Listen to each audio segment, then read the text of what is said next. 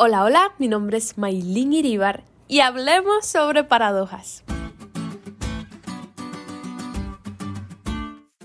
Según el diccionario, la definición de paradoja es dicho o hecho que parece contrario a la lógica. Hay una serie de películas cristianas que se titula Dios no está muerto. Probablemente habrás escuchado de ellas y si no, te las recomiendo.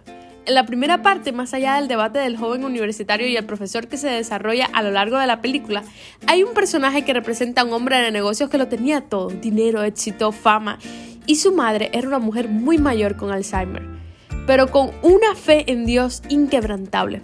El caso es que este hombre llevaba mucho tiempo sin ver a su mamá y la hermana le pide que por favor le haga una visita. Él va y sentado a lo lejos viendo a su madre que no lo reconocía le dice, mira cómo es la vida una extraña paradoja. Tú eres la persona más buena que conozco, fiel a Dios. Y mira cómo estás, enferma. Sin embargo, yo. Yo ya ni siquiera creo en Él y tengo fama, dinero y éxito. ¿Cómo explicas eso? La lección de hoy señala que las sorpresas y especialmente las dolorosas pueden llegar de muchas formas un automóvil que vira bruscamente la carretera y se te cruza por delante, una notificación repentina de que perdiste el trabajo, el resultado de un examen médico con malas noticias inesperadas, la traición de alguien a quien amabas y creías que te amaba. El dolor puede ser intenso, pero el elemento sorpresa siempre lo empeora. La palabra griega para sorprendáis en 1 de Pedro 4:12 significa ser extraño o extranjero. Pedro insta a sus lectores a no caer en la trampa de creer que las pruebas de fuego son ajenas a la experiencia cristiana. Las pruebas en la vida de los hijos de Dios no son una paradoja, al contrario, debemos considerarlas normales, son de esperar. A muchos el sufrimiento nos sorprende porque en muchos casos tenemos una visión demasiado simplista de la vida cristiana. Pensamos que todo lo bueno es de Dios y todo lo malo de Satanás. Pero la realidad, la paradoja es que a veces caminar con Dios puede ser desafiante y difícil. Y seguir a Satanás podría parecer que trae grandes recompensas.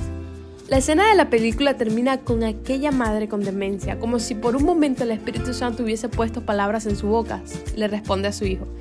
Tu problema es que el enemigo te tiene en una prisión, con las puertas completamente abiertas. Pero estás tan cómodo allá adentro que no sientes la necesidad de salir. Joven, ¿piensas que seguir a Jesús es difícil? ¿Piensas que es demasiado duro el camino que debes tomar? ¿Que las pruebas que hay en tu vida son demasiado grandes?